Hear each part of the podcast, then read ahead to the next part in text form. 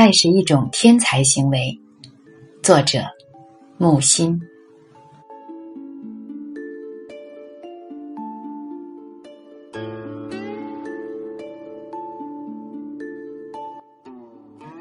都说天地间以爱的内涵最丰富，取之不尽，用之不竭。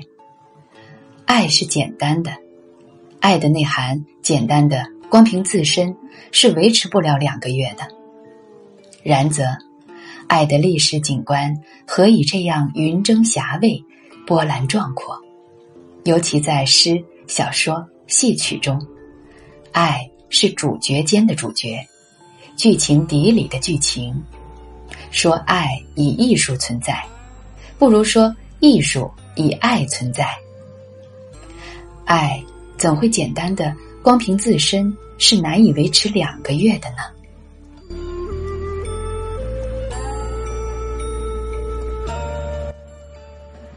风光明媚、四季长春的小岛，碧浪万顷，与世隔绝，峰顶。有座华丽古堡，里面住着一对情侣，矫健美艳，热情澎湃，衣履雅致，食品精洁，百十奴仆侍奉，个个都是机械人，所以没有嫉妒，没有干扰，情侣间从不发生误会埋怨，幸福的日子每天是同样的，不病。不老，无所事事，一心一意的爱，绝不旁骛，绝对忠贞。每天是同样的幸福日子，他俩艳透，溺死了。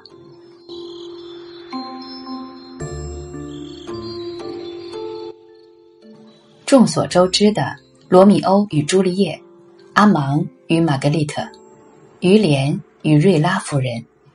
罗切斯特与简爱，克莱与戴斯，都因为爱遇到波折障碍，不能再爱了，而要在困境绝境中继续爱，加倍爱，唯有靠智慧和德操来与险难的遭遇抗衡搏斗。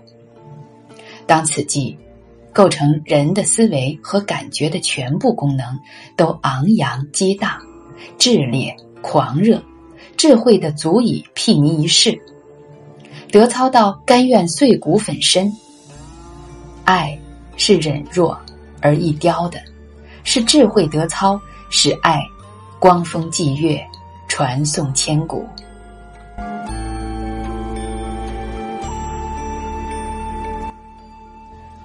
所以，爱是一种天才行为，是一门学说通悟。渔夫、村姑、王子、公主，是天才就是天才，按学说就按学说，由此禀赋，便能成全彼，成全此，亦即成全了爱。平常所叙过的爱，至多最是仿效揣摩爱的天才行为学说经典，其仿效十分拙劣，其揣摩百般曲解。凭爱的名义，纷纷扬扬四出，为非作歹了。譬如希腊，轮到我辈登临，极目废墟一片，爱已失传，天才不再降生，学说捐弃勿复道。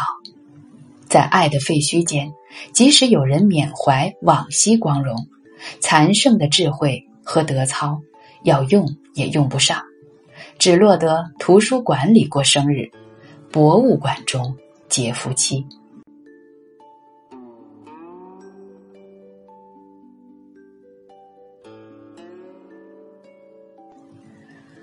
对于人类世界，爱大概算是事过境迁，大概始于农业社会初，足于工业社会后，庄严悲剧落幕散场。爱是生机。